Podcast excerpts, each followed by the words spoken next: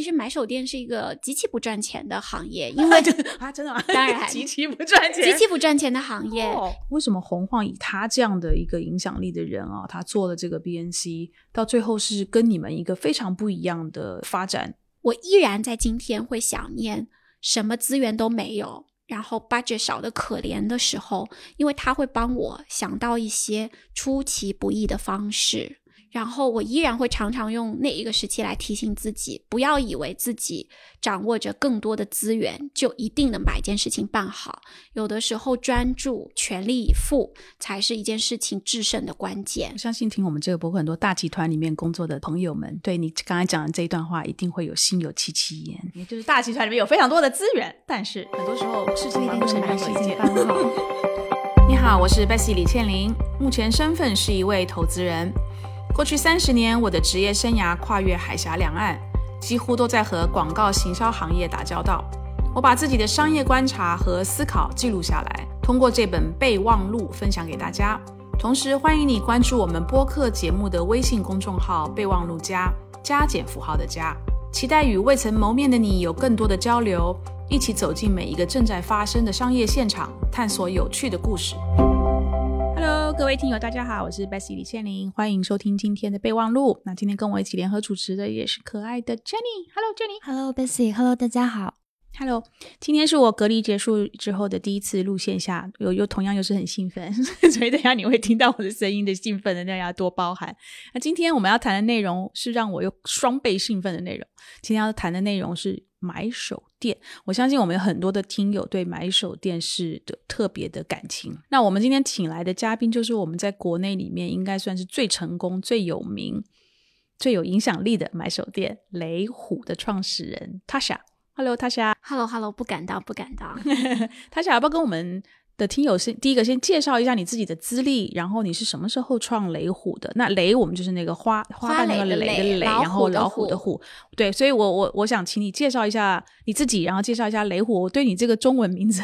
还觉得蛮特别的。好，大家好，我是 Tasha，哦、中文名叫刘星霞。嗯，Label Hood 是二零一六年和上海时装周一起，其实创建的一个中国第一个面向公众的时装艺术节。Label Hood Label Label 就是 Hood 牌品牌标签对，Heard 就是 H O O D 对，嗯就是我们觉得它是一个连接品牌，连接就是在一个时代去讲述我们怎么样从 label 可以去到 brand 的一个故事。Label Hood 就是雷虎的英文名字。没错，对吧其实它是一个音译，嗯，然后它其实你是先有英文名字的啊、先有英文名字的，完全是第一季的主题叫 Cookies Hood，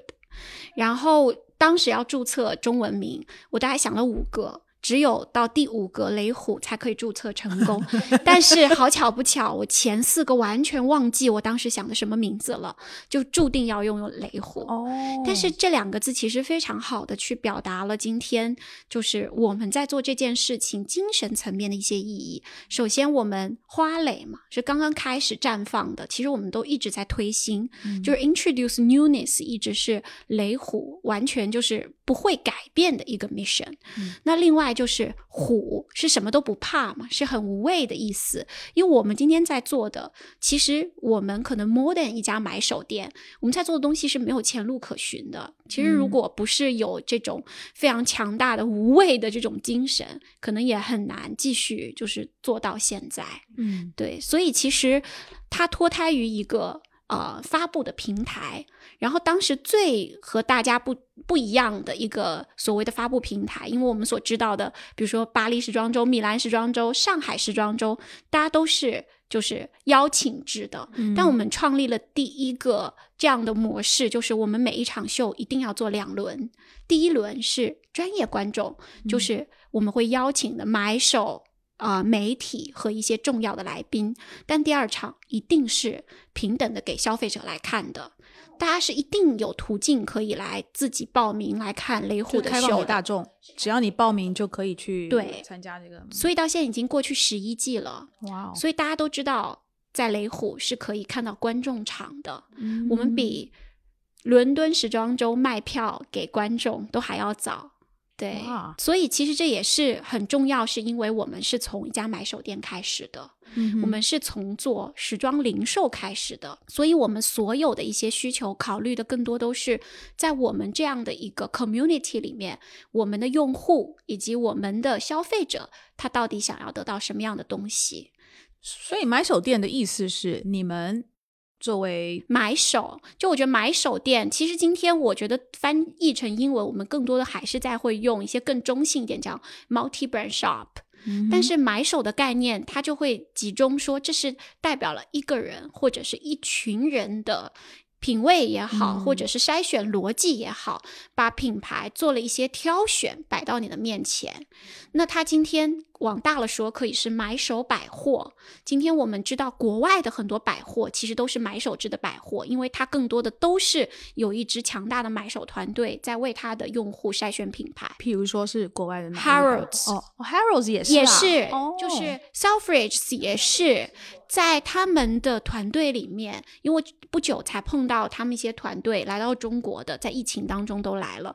他们说，买手团队就是在他们的整个体制里最为有力量的、最 powerful 的一个 department，、嗯。因为所有的品牌供给是买手一个百货或者一家店的核心的核心，所以今天我们从买手可以讲到说货品，其实就是由一群人去挑选的货品，然后借由这群货品再去影响你到底是要吸引一群什么样的用户和观众。嗯对它跟今天我们进到 shopping mall 有品牌自发的，就是把自己那个空间变成自己的店铺，它是完全不一样的。嗯对，它有一个主动筛选的过程。嗯哼，诶可是我看你的资历哦，嗯你一开始你是反而是先从广告公司开始做起，是的，是的。好，然后你也在曾经在媒介公司 MediaCom 实习过，是的，这就是我今天知道 Bessie 要邀请我来录一期，我就想说我在那个时候作为一个 intern，就是只读到 Bessie 的话，但是没有见过他的人。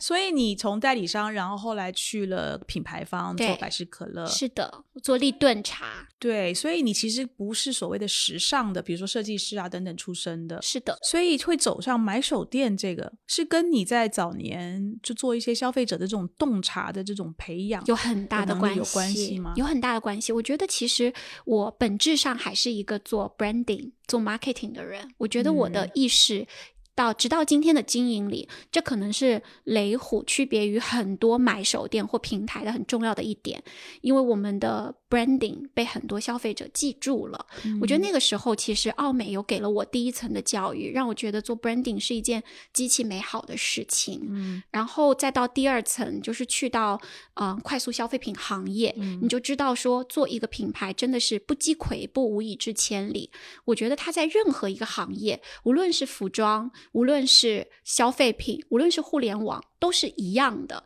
我觉得这一套逻辑其实是到今天还是我看为非常宝贵的。嗯所以我直到现在也是觉得，我不是只是在做一个零售，我在做自己的品牌，一个零售的品牌，同时也在帮无数的设计师去建立他们的品牌。嗯所以，其实作为我们来讲，我们是不希望我们作为一个零售商的身份在消耗品牌。我们同时也是在抚育他们，甚至帮他们一起去提升品牌。OK，那所以我们我们谈一下买手店的整个的商业模式，就像你刚刚讲的，可能是你们一群人，然后你们对于你们的消费者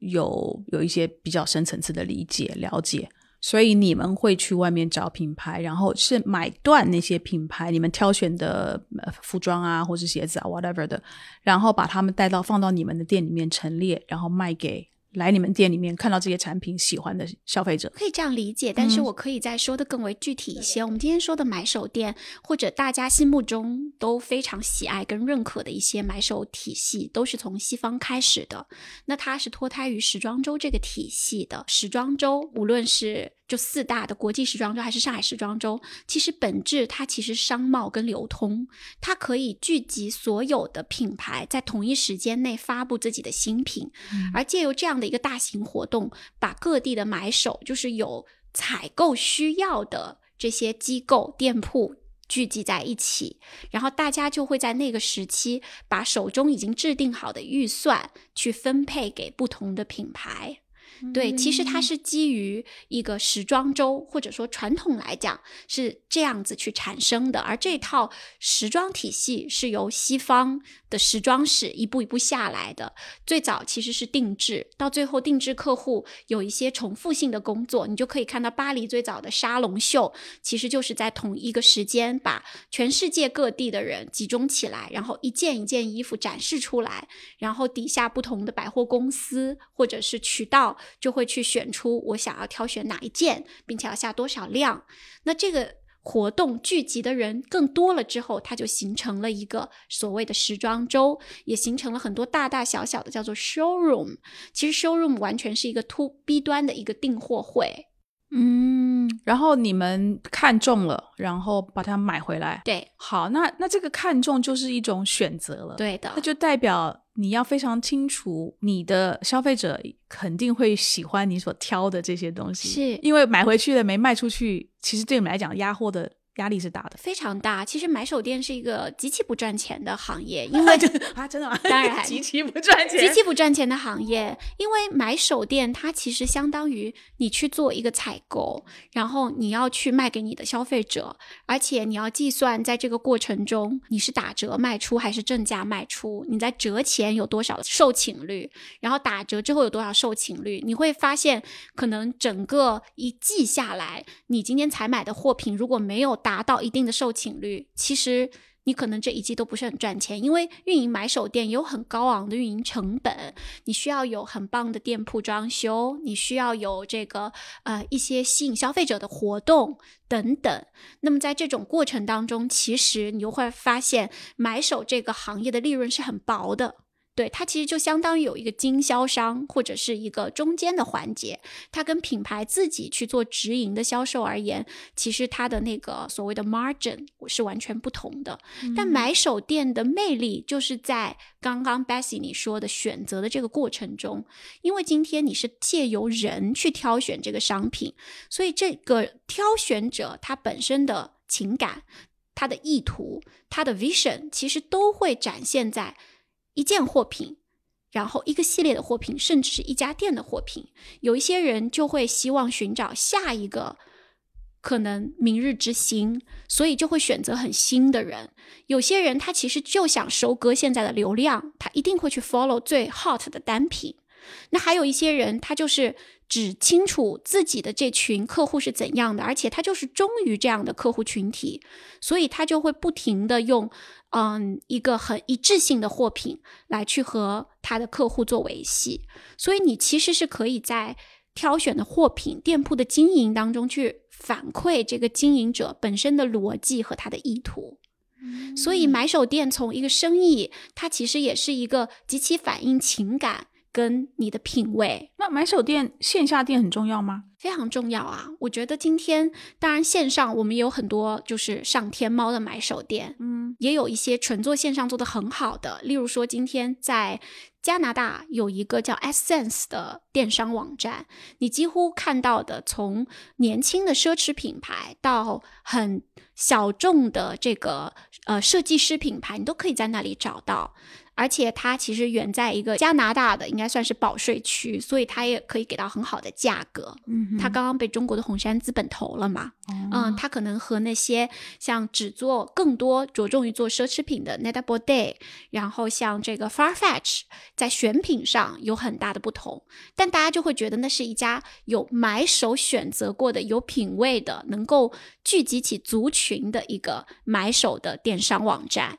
那可是线下。我觉得是完完全全没有办法被线上去取代的，因为本身你进到买手店的很多货品，它必然是具有一定的先锋性的。如果当它已经变成流通货品，他们可能就会自己去开设自己的专卖店，去更清楚的对他的消费者对话。所以买手店的货品必然有一定的独特性。所以在这种时候，线下的体验、真实的触感就会变得尤为的重要。嗯哼，这个独特性并不代表比较奇装异服的设计，而是说，也许它是比较用的比比较新的前卫的材料，都有可能。我觉得这完全取决于你在跟谁说话。嗯那如果今天你是一家定位在假设东伦敦，然后你想和一群最酷的年轻人对话，你今天完全可以用一些更为大胆出位的设计去吸引他们。但是如果今天你是一个定位在随便说在嗯、北京，可能在朝阳区，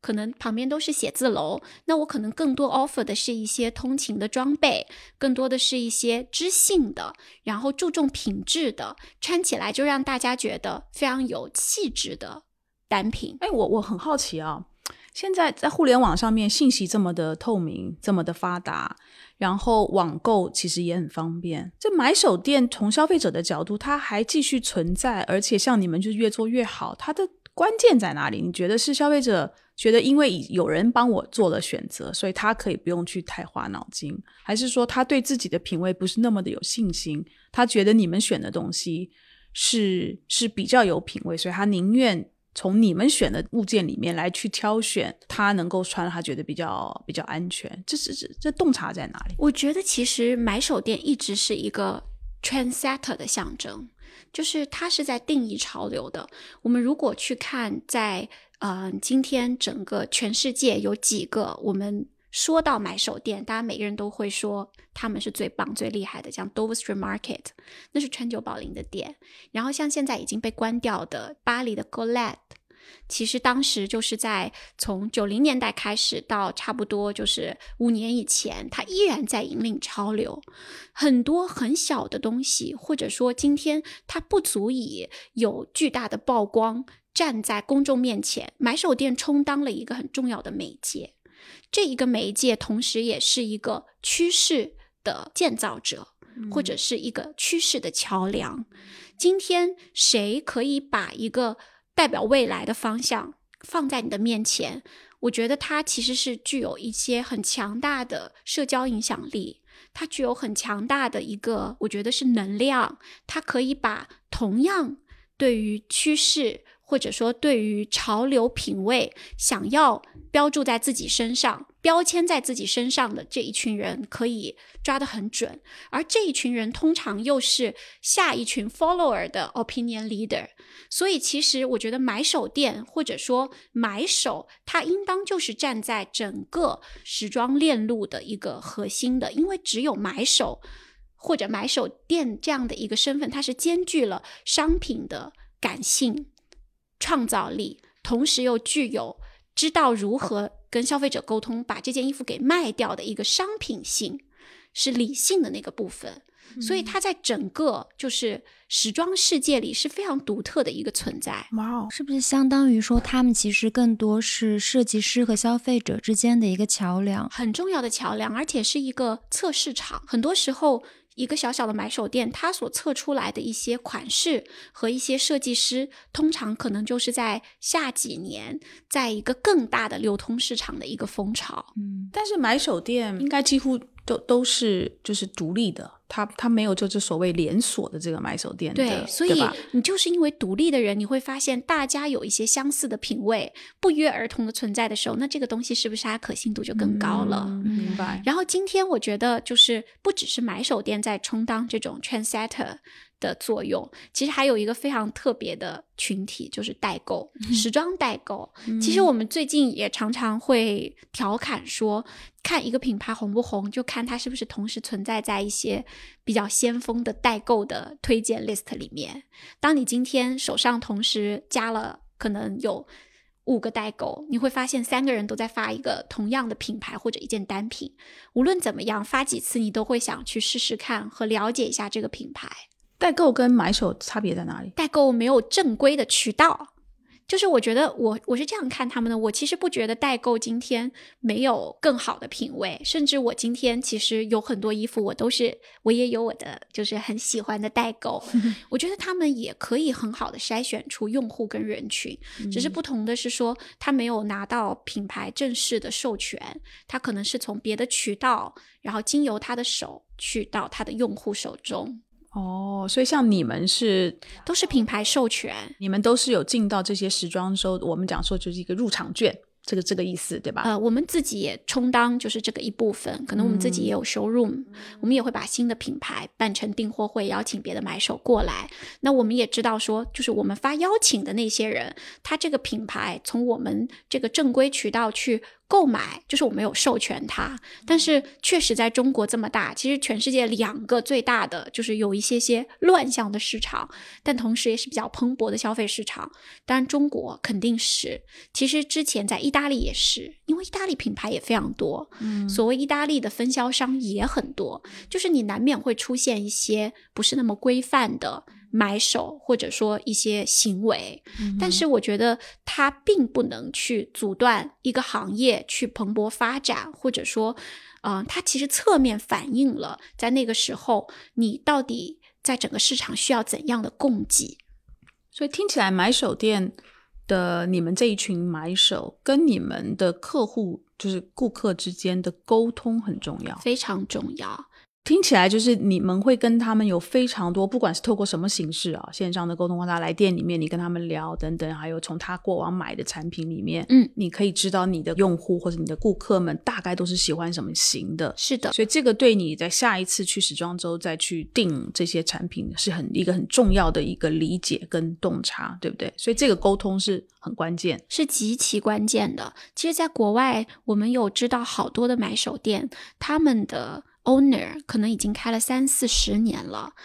嗯，他们可能是到现在已经是耄耋之年的，比如说老夫妻，我就知道在呃洛杉矶最大最重要一家买手店叫 Maxfield，他们夫妇都已经超过八十岁了，开这家店四十年，他们可能是拥有一个非常漂亮的品牌组合，很多品牌也都是通过他们和另外一家洛杉矶的买手店，也是我们非常好的朋友叫 H Lorenzo，就是带到整个北美市场的，比如说川久保玲、山本耀司这些品牌，其实在三十年前带去的时候，他们也像今天的中国设计师一样是寂寂无名的，他们是和这些品牌一同去发展的，而在这个过程当中，他们其实是跟自己的客户不停的沟通，他们也不停的在店里去了解这些客户，才会知道说到底什么样的品牌和产品是适合的。其实我有很多买手的知识都是 Lorenzo 老先生教给我的。他那个时候跟我说，塔莎，你去订货的时候，你甚至都要想出这件衣服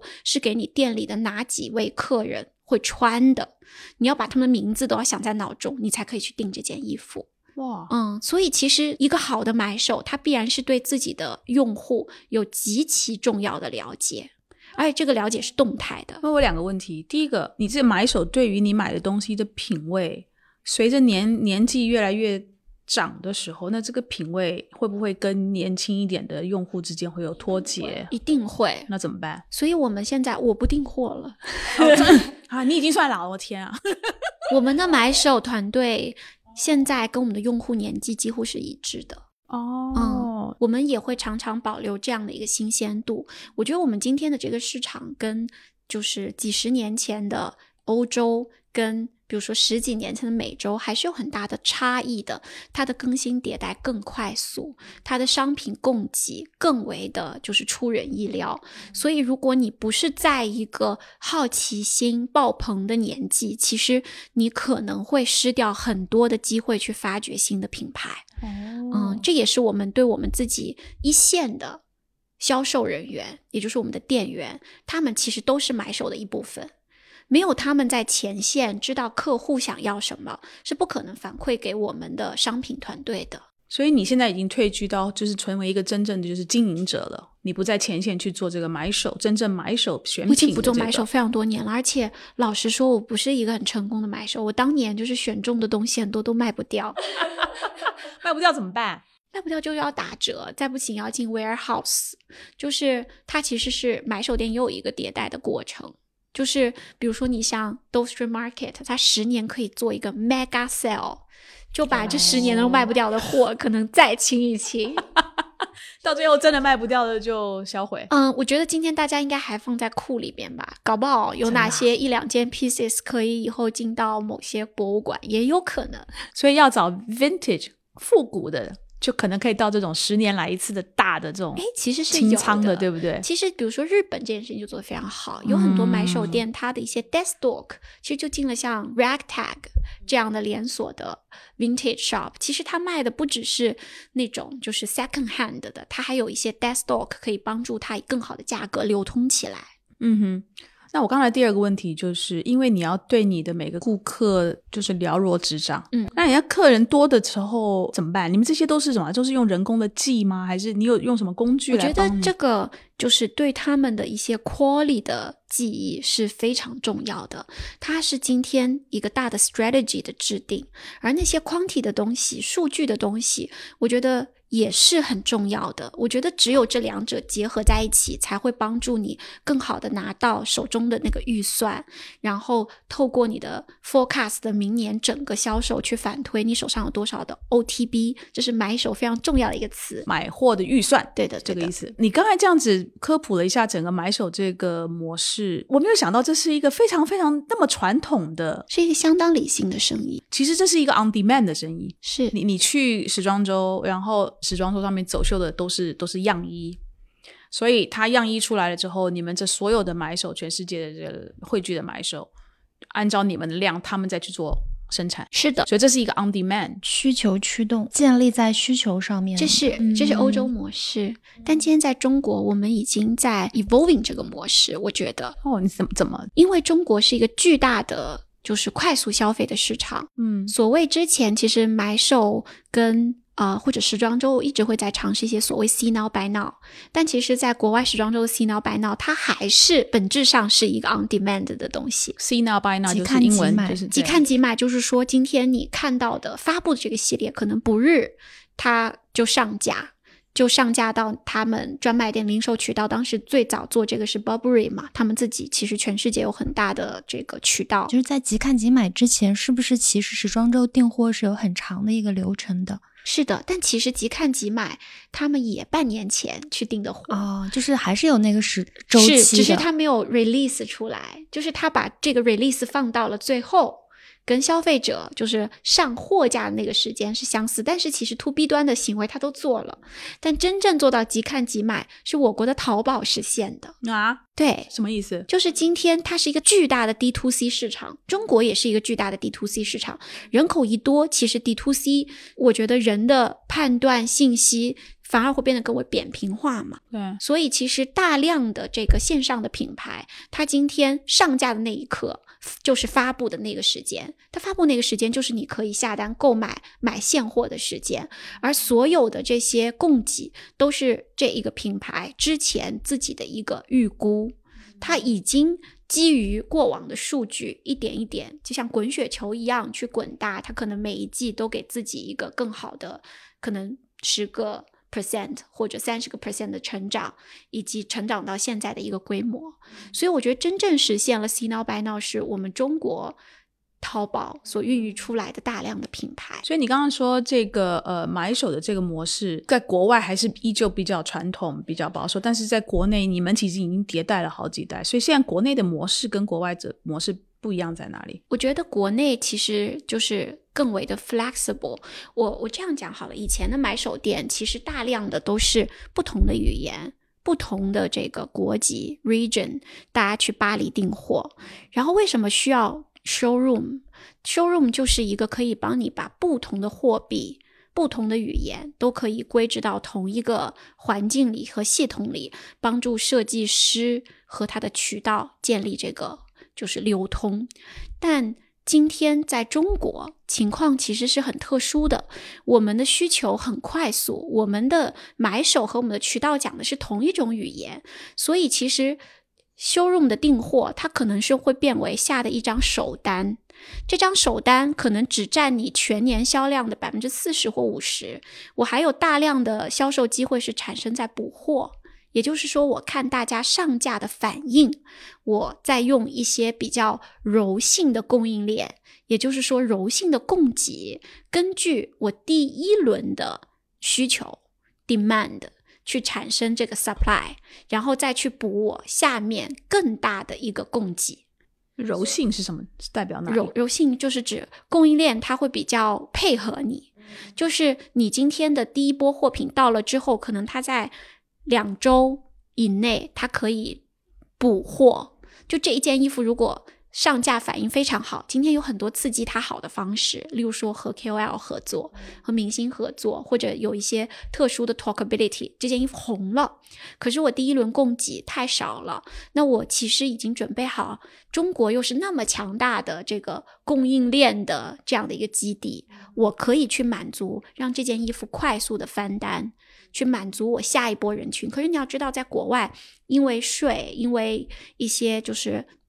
shipping，然后因为货币的很多问题，其实买手通常都下一张单，他是不会补货的，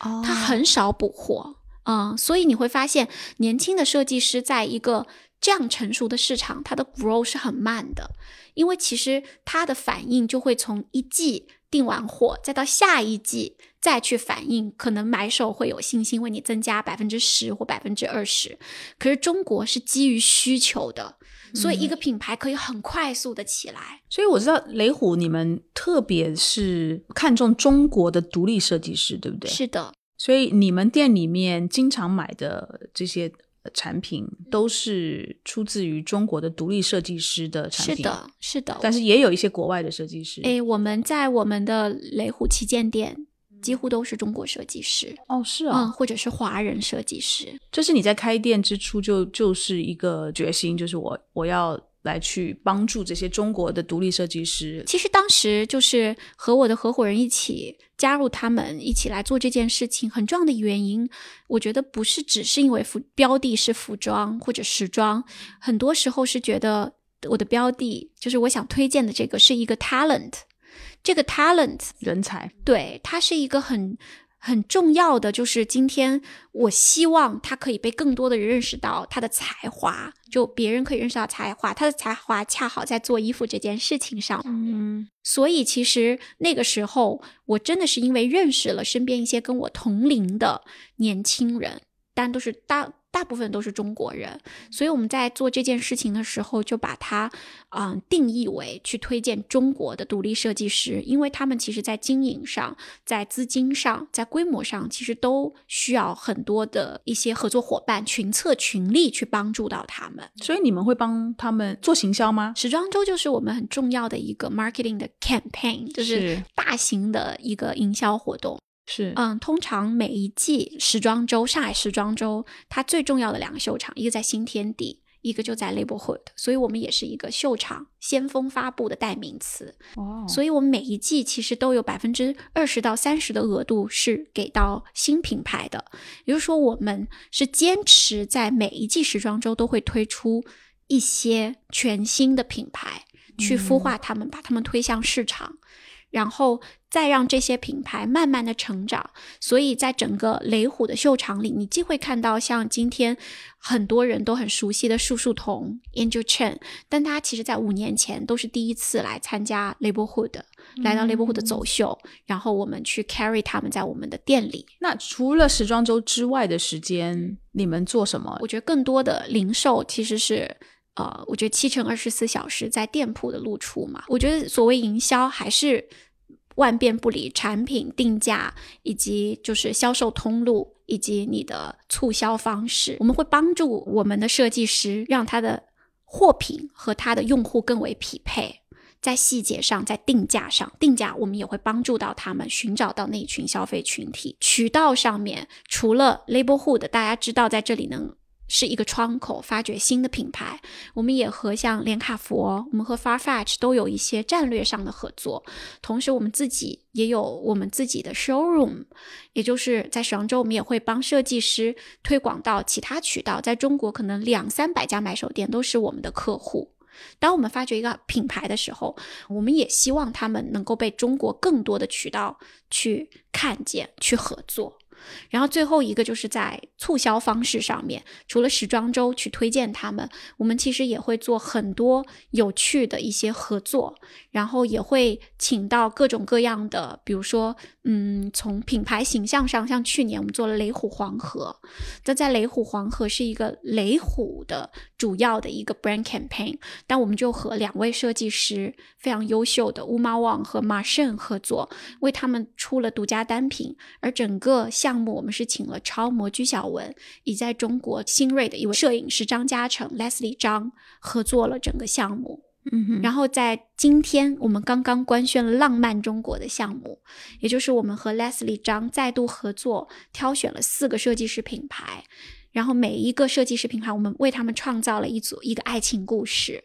嗯，是不同时期的。然后这周我们会发第一个爱情故事，是和易然天合作，然后会讲的是一个工厂六零年代工厂女工和中国军人组成的一个家庭的爱情故事。我们请到了超模夫妻裴贝跟王珠小颖来帮我们演绎这个故事。我们也会有一个完整的落地在雷虎客厅，所以你们你们创造出来的这一些像这种这种内容围绕在 campaign 的内容，那这些内容就会在各个不同的渠道分发，可能会跟就是网红对来合作，你就把这些素材给到他们，他们也会来到这个我们创造的场域里面去尝试这些服装。听起来你做非常多私域的东西，就尤其是跟你的顾客客人之间，我觉得私域是我们刚刚才开始尝试，现在我们的产品不是标品。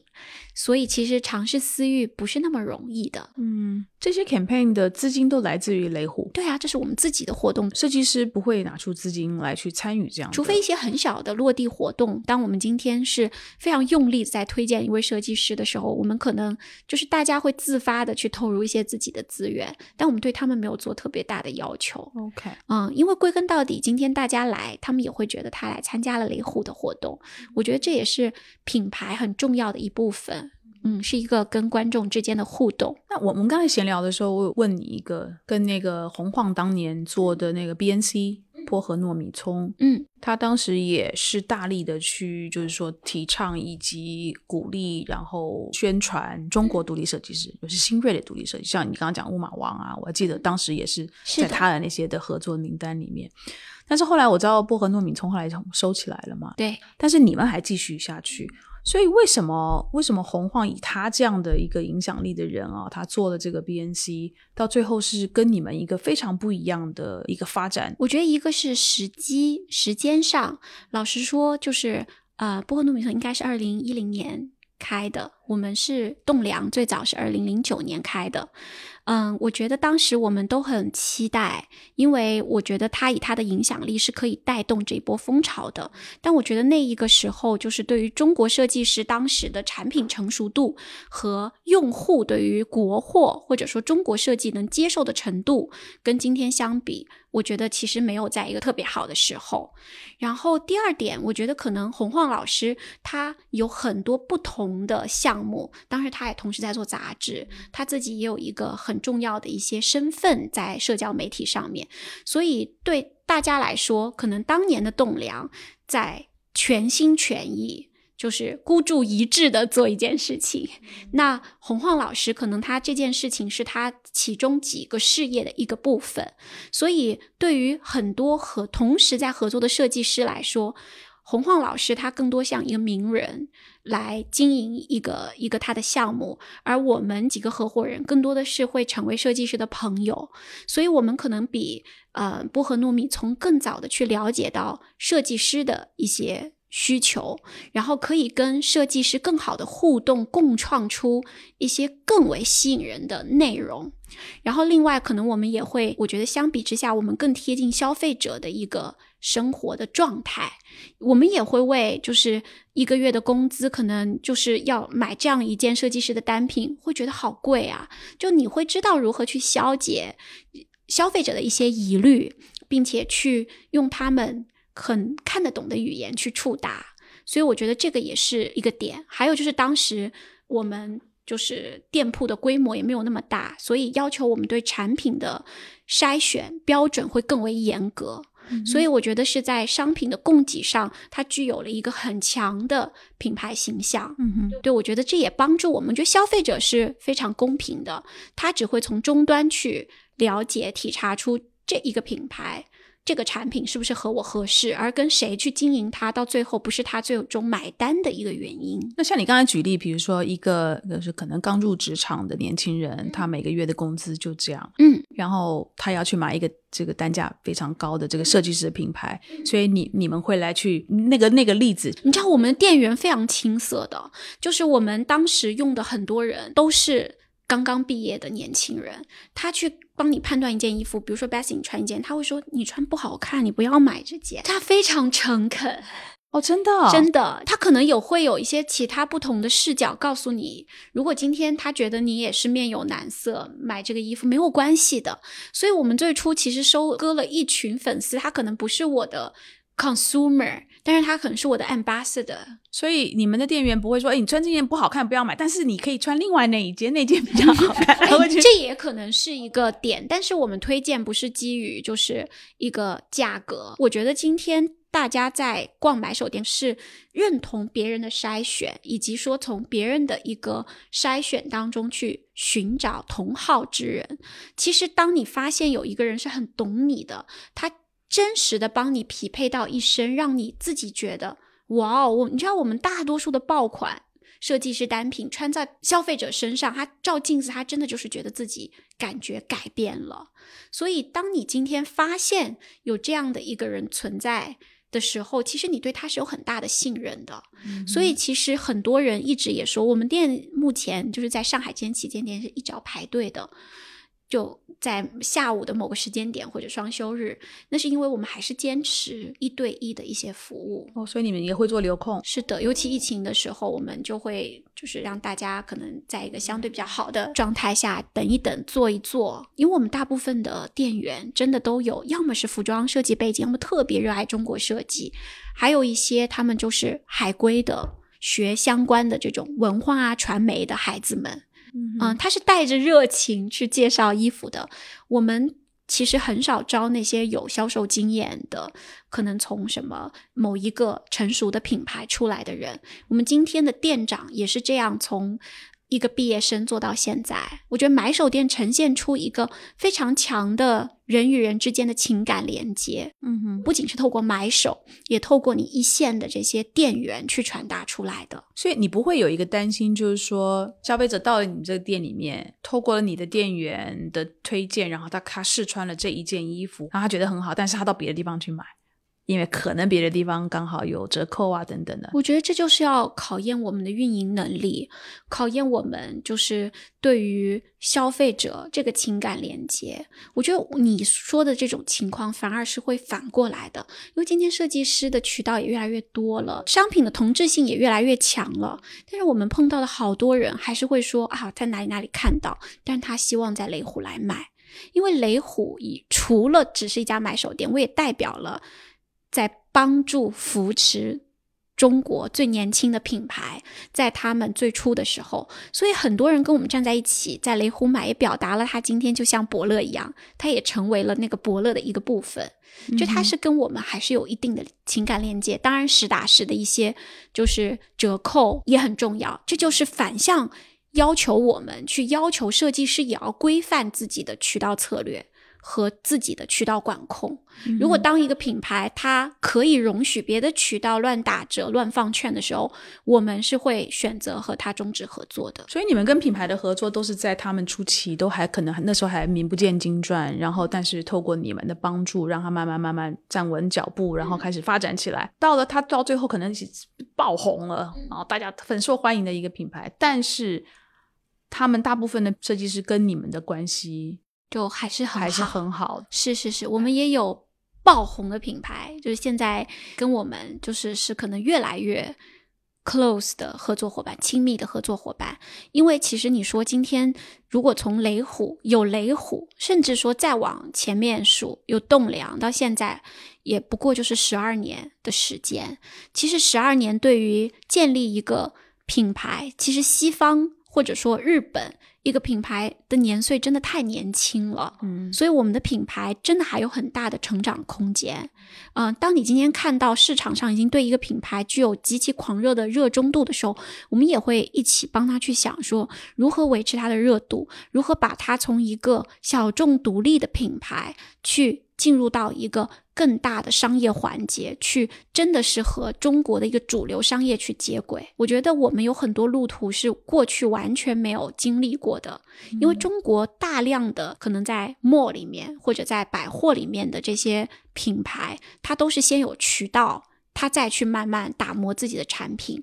所以他们反过来的困扰是生意很好，但品牌形象不那么明确。但雷虎在做的事情跟他们正好是相反之的。我们其实最早是帮品牌先建立一个非常强烈的品牌形象和品牌属性，有可能它的商业性是不足够的，但是经过两三季、四五季，甚至是四五年的打磨，一个品牌它可能就是非常清晰的刻画在消费者的脑海里的时候，有可能在这个时候我们再发力，帮他们做成更为商业化的一些。品牌的规划，或者说是单品的规划，其实有可能也是另外一条路径。有碰过忘恩负义的品牌设计师吗？嗯，只能说今天的市场竞争越来越激烈啊。就是我了解到，其实你们是最早的开始从一个独立的买手店，逐渐的去往一个品牌发展的。我还蛮好奇，说最早的时候你是怎么想到说从一个独立的买手店去往那个呃一个品牌化的方向运转？嗯然后另外一个就是，其实我了解到你们会帮设计师也去做一些品牌的一个类似 branding 的东西，比如说你们会帮一些设计师跟一些商业品牌做那种。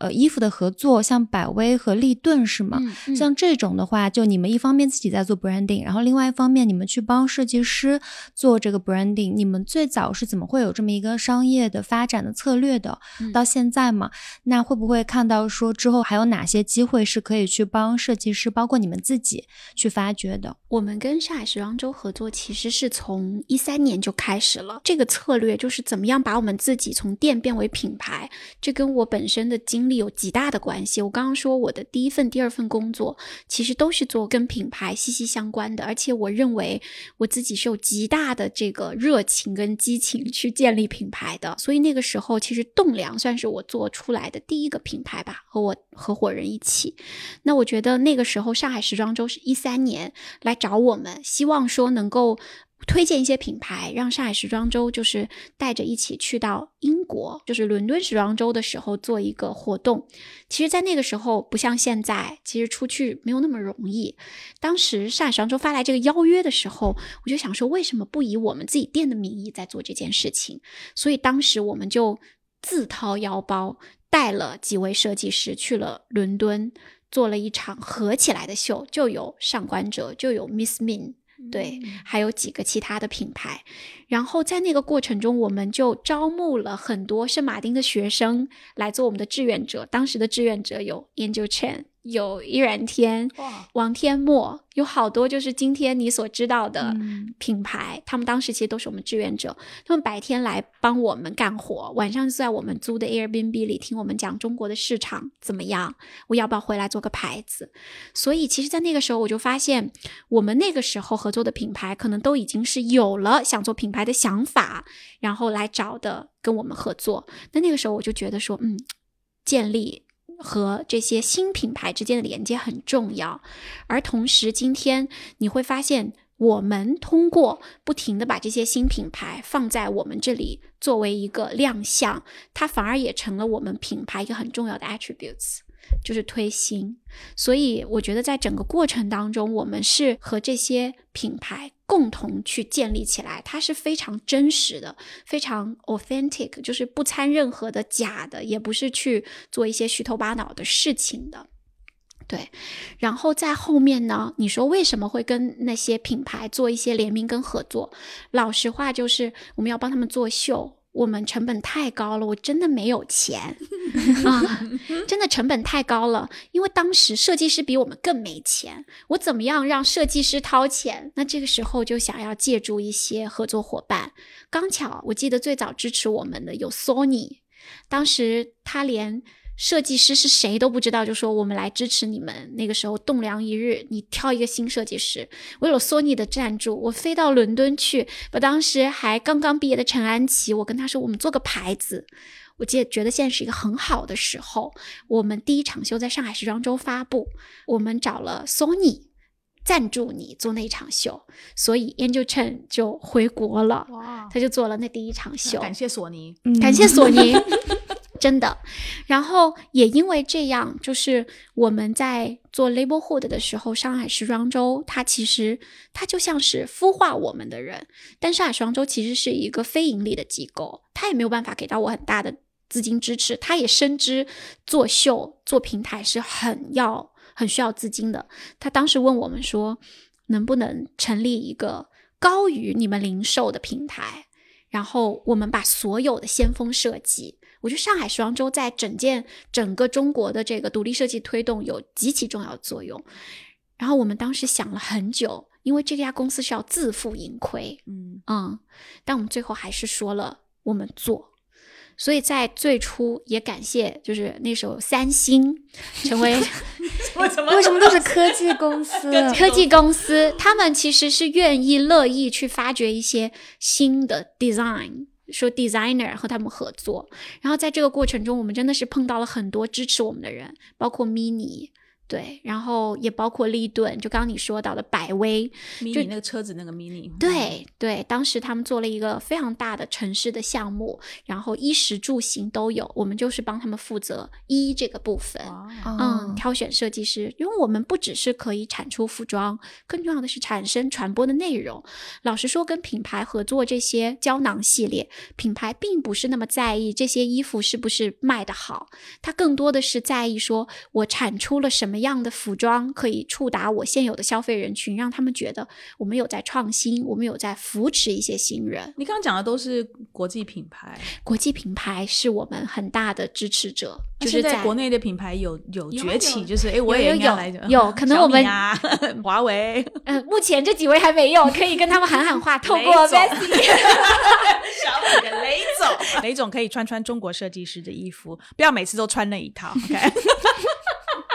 我觉得这也得益于，就是当年，我觉得一方面我自己的背景，其实我们也跟这些国际品牌打交，我自己也做过甲方，也很清楚的知道客户的需求是什么。而且我觉得国际品牌是非常成熟的，就是在合作、在运营上面，它其实是能够帮助我们去提升我们在合作上的这个专业度的，这跟你在上海也很有关系是。非常重要的关系。嗯，因为这些这些你刚刚讲的这几个品牌，好像在中国内地的大总部都在上海，对嗯，不对？对，也有在北京的，嗯但北京也有透过一些好朋友会介绍给我们。OK，、嗯估计会联系你们，都是你们店里面的客人，在你们里面买过东西。其实还有很多是我以前的同事。哦我以前在百事的时候，就是虽然我是最小的小朋友，但是我像我当时的同事，在现在已经在很多重要的集团都有举足轻重的作用。掌握的人脉真的很重要。然后记得我二零一二年刚开始做这件事情不久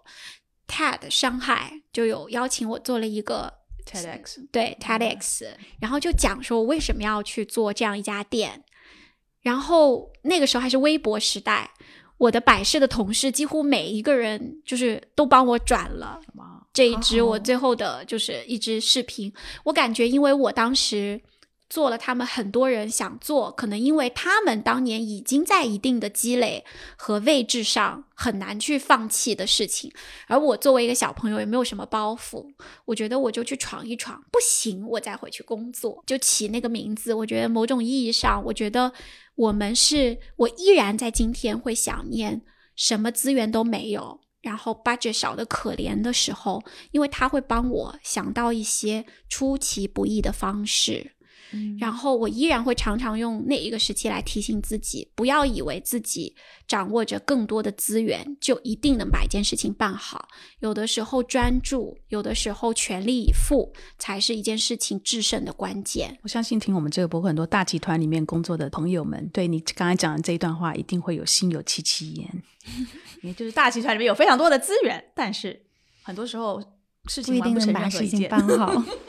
其实这也是我刚刚很想问的，因为你们现在其实已经是一个相当成熟的一个品牌了。那那些在回到你们最早刚成立的时候，或者是现在还刚刚成立的新的买手店，嗯，他们最早如果是想要去寻找一些设计师，或者说想要拿到一些资源的话。如果完全没有人脉、没有资金，这个事情要怎么办成呢？我觉得今天没有人脉，它完全可以依靠就是一个很正规的途径。今天的整个时装行业，我认为在我们开始做上海时装周到现在发展了五六年的时间，已经非常的完善了。你想？去买新品牌，你就去他所在的 showroom，你去发邮件，你去告诉他们你是一家什么样的店，你的品牌组合是怎样。当然，你一定要讲出你很真实的，而不是说你吹嘘的一些话语。我觉得今天大家都会接待的，嗯，然后包括品牌也是。当我们收到各种来自于新的买手店的 request 需求的时候，其实大家都很乐意看到，只是说不会。呃，希望产生过度的竞争，比如说同样一个区域，它的买手店已经很密集的情况下，那一定大家会去权衡给到谁。哪一家店会更匹配这个设计师？所以我觉得，如果是刚刚起步想要去做一间买手店的人，今天确实是一个很好的时间。其实，尤其对于那些中国相对下沉的城市，因为其实，在这些城市里，如果你有很好的想法，且你有客户群体，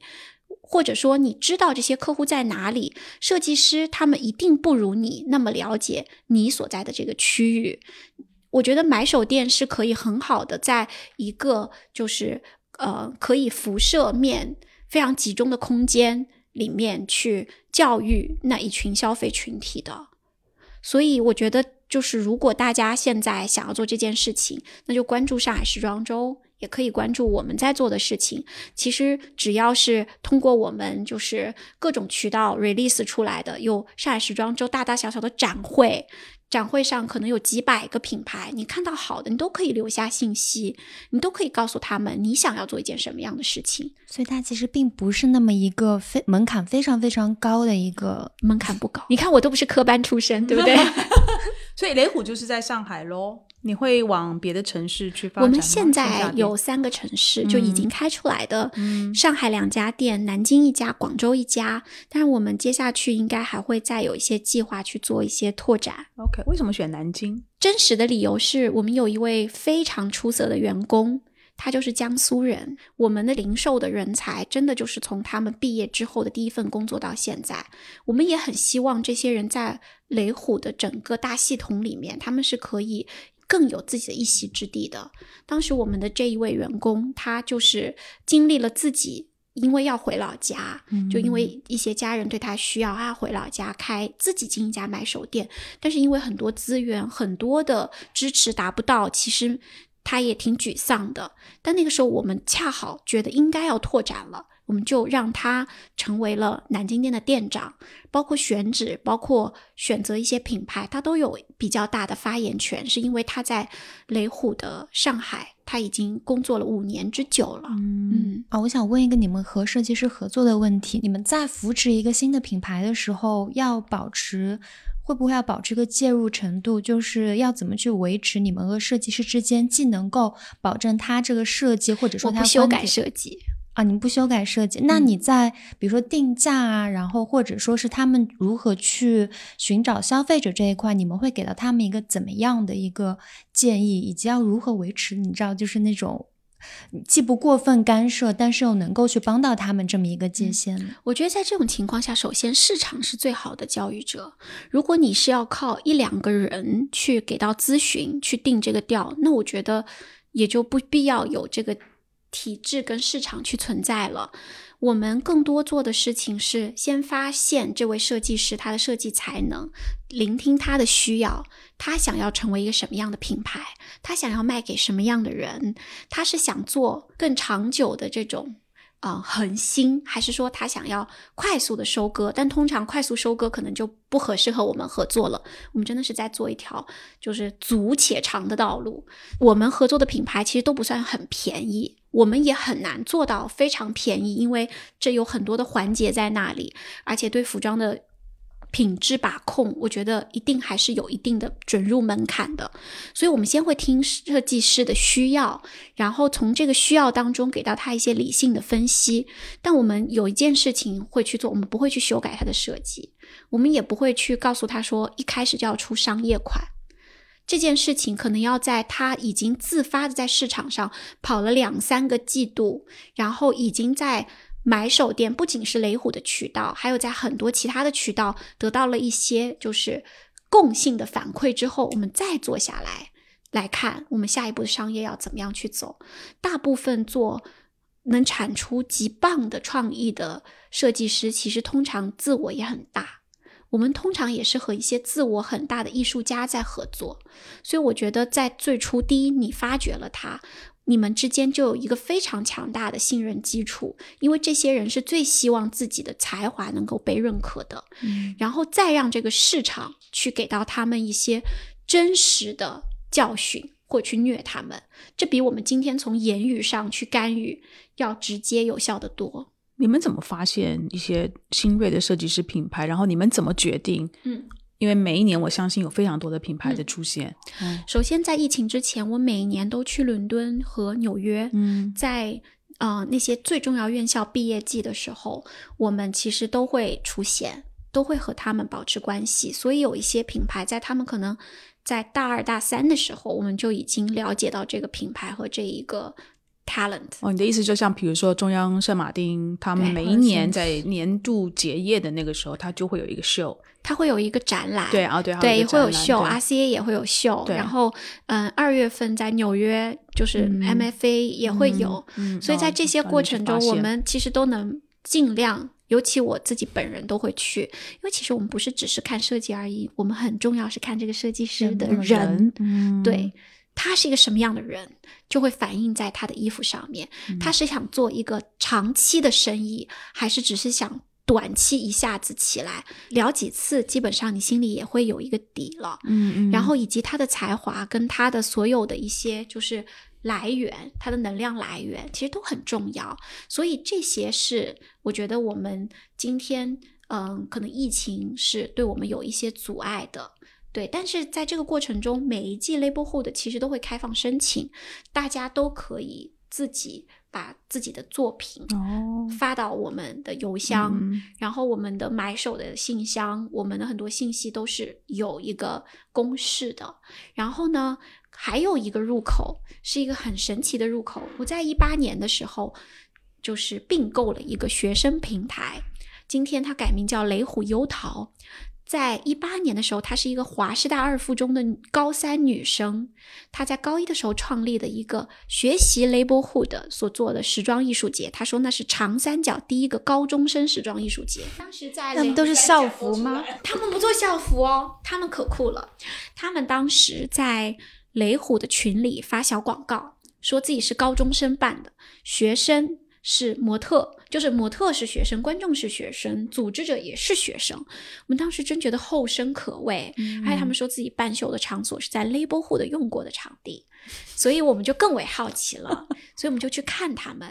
后来真的是挺感动的，就是其实相当于有一群有着时装梦想，未来是想要去到国外学服装设计，或者他想学时装摄影或者相关的这些创意行业的年轻人，他们在高中的时候就像兴趣小组一样组在一起去发出声音，那个时候就已经跟长三角几十所的高中做了一个连接，所以当这个女生当时她拿到了。那 U C Berkeley 的 offer，他要去读大一，他都不知道这个平台何去何从的时候，我们就把他给收了。哦，然后第二年以雷虎油桃的名义，我们就把他的人群扩大成高中生跟大学生。我们在这里孵化设计师，孵化年轻的时装创意者，并且把他们。就是放在一起去做各种各样的活动。那这个雷虎优桃这是一个对公众开放的开放，我们什么这是一个 A P P 吗？还是它不是？它也是一个兴趣小组。嗯，所以你说它这是一个组的是什么意思？它是一个微信的群，还是一个什么？它有群，它也有公众微信号，它有一个实体的组织。就是这些小朋友，他们嗯，很多人可能因为疫情就在国内。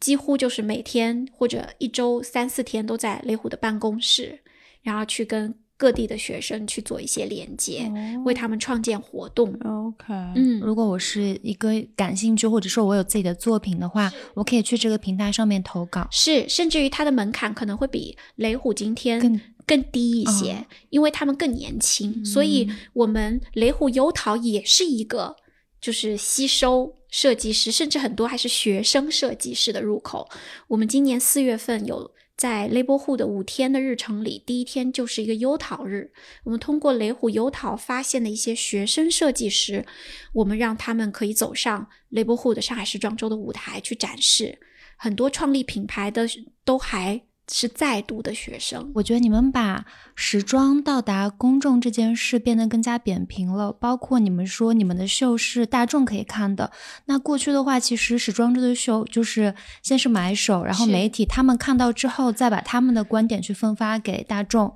但是，是不是其实大家如果我是消费者，我也可以去看秀的话，其实相当于说我是拿到了一手消息，然后我是可以自己去判断我喜欢些什么，之后的趋势是什么。嗯，嗯。而且每一个人其实今天都可能成为一个 KOC 或 KOL，他们拿到一手消息，他们就会再去分发出去，这些内容也会成为他们去吸引其他人的内容。嗯嗯，嗯对，所以我们在做的这件事情，其实当时好多人，包括 BOF 在内，包括有像 Susie Bubble 这样的时装博主，他们也认为说，今天雷虎在做的是一件事情，是在推动中国时装民主化的一个进程。嗯嗯嗯，我们去把我觉得西方建立起来的一套其实由上而下的时装体制，慢慢的在做一些调整。这边由下而上，我觉得 kind of 应该是两边边合嗯在一起去寻找 meeting point，、嗯因为我觉得品味这样一件事情其实是很平等的，嗯但是也是需要被干预的。嗯嗯不然嗯它一定也是像金融一样是劣币驱逐良币的。那肯定的。你你雷虎融过资吗？没有，从头到尾没有融过资啊，就是用你们自己的资金。对，所以我们真的一分钱掰成很多份来花。哇哦，嗯买手店的这个商业模式，其实对你们资金上面的要求其实还蛮重的。那还有就是货品来源，其实今天除了买货，还可以有寄卖 consign consignment，consignment 就是是呃卖掉之后再结款。哦其实作为我们就是雷虎在最初我们使用这个方式，或者在栋梁最初使用这个方式，真的是因为我们几个创始人也都不是这种富二代或者家庭非常有背景的小孩，我们没办法一掷千金去买很多货品，都是小步迭代的，所以也。遇到了，这就更加感谢那一群跟我们相当于是志同道合的，像革命战友一样的一些设计师和品牌，他们可以接受这样的方式，但通常其实设计师家里的条件都比我们好。你现在应该有不少投资人来找你们吧？有有有然有，后那你是什么态度？我们并不排斥，但是我们想知道我们能能不能，就是对我们来说，我们如果真的有投资，我们要看我们是否能够将这样的一个体系效率做得更好。能对设计师的帮助更为的实在，以及说钱对我们来说能够更快速的建立什么样的护城河，嗯跟这个行业壁垒，我觉得这些都是我们在思考过程中的。就是我们不排斥的原因，也是因为我们现在有很多跟着我们六年、七年的员工，这些员工我们也很希望他们能够在这家公司看到更为 promising 的未来。但，这条路不是只是通过融资一个途径能达到的。嗯哼，对，但我觉得它可能也是我们去考虑的一个一个原因。你自己还有你的你的联合创始人，希望把雷虎最终是搭建成什么样子的一个我们希望，我们希望它就是中国品牌的一个生态，就是我能帮助到百分之八十的年轻品牌，在这样的一个生态当中，从最初可以建立成一个初具规模的。这样的一个品牌，使得品牌在全中国的市场上的供给可以变得更为多元化。嗯哼。嗯，我们其实更多的是搭建这个体系。那你觉得什么时候是可以让中国的设计师的产品也能够让中国以外的市场的消费者受到他们的青睐，以后我们会尝试着再去看看有没有更好的国外的连接点。其实之前，我觉得我经历了很多我们跟国外的一种微妙关系的阶段。刚开始，我们合作的中国设计师都不愿意被称为中国设计师，他们很希望自己是国际的，他们希望自己设计的语言是会被国外认可的。在第二个阶段的时候，你会发现九零后的设计师，当他们毕业的时候会被问及说你跟别的国家设计师有什么区别的时候，他发现我原来从哪里来，我从中国来这件事情是为我提供了一些独特性的，所以他开始寻找一些办法去使用中国文化根源的一些语言做结合。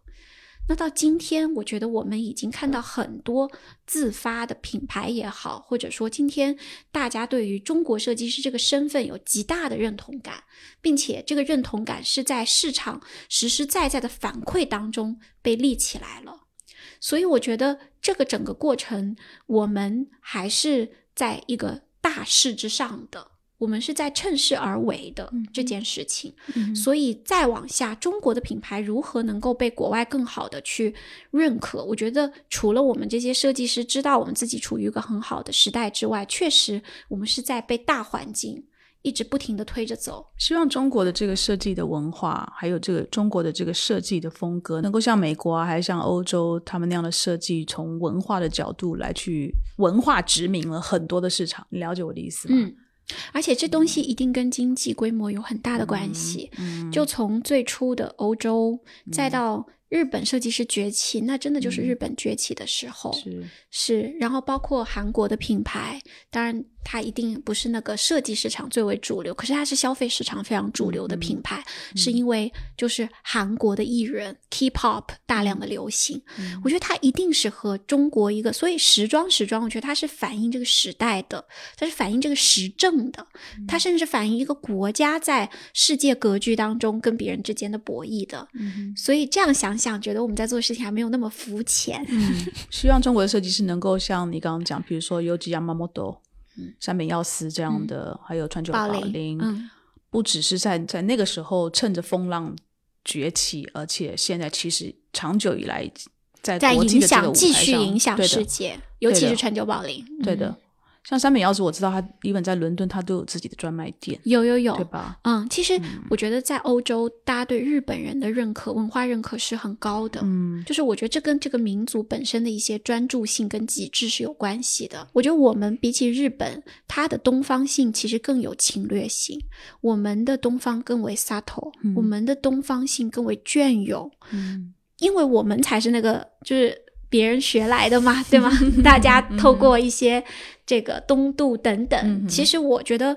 我们中国是真的有很多很棒的东西，很值得站上国际的舞台的。嗯而且我也看到这样的趋势，就是在可能五年前，当你要推荐一个很 subtle 的以东方风味作为自己的设计语言的品牌，在国际上的时候，很多人表达了不理解。可是，在近两年，我觉得大家更愿意花时间精力去了解我们。我觉得这跟中国的整个的国力的崛起有很大的关系。我很好奇的就是淘品牌，我很想问，我们其实看到现在很多淘品牌，他们也会是，嗯，我不知道我理解对不对，他们也说自己是独立设计，然后也有一些人是对服装有热情，所以他们会在淘品牌上面开始最开始做自己的一个品牌。嗯那你你会觉得这个业态就中国自己非常特别的这么一个淘宝的生态，会不会对中国本地自己的一个设计师的生态，其实会带来很好的影响？我觉得是很好的影响。Labelhood 一直在拥抱这些淘品牌，我们叫做中国的 DTC 品牌。两三年以前，我们的秀就固定有几场是会给到我们去认为在设计上面也很坚持，只是他把自己的渠道定位为在线上的这些品牌。然后我们觉得那些品牌其实它是天然的有更强大的社交语言跟属性，跟它的消费者沟通的。可能我在零售上跟他们的合作还是比较困难的，但是把他们放在同一个就是环境里面，我很希望我们在合作这些设计师品牌，可以也向他们学习如何去跟消费者这么有效的沟通和交流。简单来讲，他们不是自说自话。我觉得今天设计本身还是一个应用的学科，它不是纯艺，它不是一个完全只顾表达自我的方式。嗯所以我觉得淘品牌它很好的透过数据，因为其实他们也摸不到、看不到这些消费者，透过数据，透过一些就是有效的反馈，可以把自己的商品变为更有效。我觉得是一个很棒的触达点。嗯不过他们天然其实已经有那个销售渠道和平台了，对吗？所以他们其实，在零售上面是不是并不太需要依靠买手店这个模式去帮他们进困难扩大，我只能嗯说，因为其实简单来讲，价位上面有很大的一个就是鸿沟，嗯因为在线上你想卖的好，你的价格必然要低，你的倍率也很低。那其实，在这种情况下，同样的商品你就很难进到所谓订货会，因为 showroom 就没有办法。如果再插进来的话，其实这个价格是不能满足让每一方都能够赚到钱的。就但凡有一方不能赚到钱，这个东西就是不成立的。嗯，所以如果你需要这些品牌进入到线下，要它提价，它又会流失它现有的客户群体，他们的品牌性其实因为没有办法做到全渠道，我认为会有一些局限的。但是中国这么大，我认为任何的一种方式，只要你专注去做，都能收到果效。OK，雷虎在上海的店，嗯，可不可以跟我们的听众讲一下在哪里？我们旗舰店是在富民路一百八十四号。嗯哼，对，然后我们还有一间叫做 A Surname by Labelhood，它的中文名叫无姓，就是我的姓嗯啊、这家店是离旗舰店大概只有三分钟之遥。然后当时它起来是源自于我们跟 Airbnb 做的一个合作，我们当时租下这整栋楼做了一个设计师之家，那时候有乌猫旺的客厅，然后有张达的阅读室，有这个任丽苏的卧室，然后组在一起是一个设计师的家。然后后来我们就把这间店想了很多定位，到现在它以无姓这样的一个身份，但反而这家店里，因为它不是在我 Labelhood 的旗舰店体系里。有一些国际的品牌，嗯我们把一些国际的品牌里面表现出的东方风韵，给他们聚集在一起，嗯反而让这些国际品牌也可以为东方来背一背书。嗯哼无姓就是我，就那个无无姓姓氏的姓，姓氏的姓，因为他的他的名字叫 surname，然后那家店是在长乐路七百六十四号。OK，对我我如果去，他会不会说你来接你女儿吗？哎，我们常常有，我们有妈妈和女儿有共同，就是有一张 VIP 卡。真的啊，嗯哦，那我们今天非常感谢雷虎的创始人 Tasha 来跟我们做这么真诚的分享啊。我在做这集之前呢，我其实并不知道一个买手店可以做到这么有温度、这么有理想、这么有抱负。我也希望我们有更多像雷虎这样子的模式，在中国各个地方能够出现，然后我们也希望我们能够做到海外去，是时候把中国设计师能够往海外去推。谢谢 Tasha，谢谢 Bessy，非常感谢你。哎谢谢谢谢。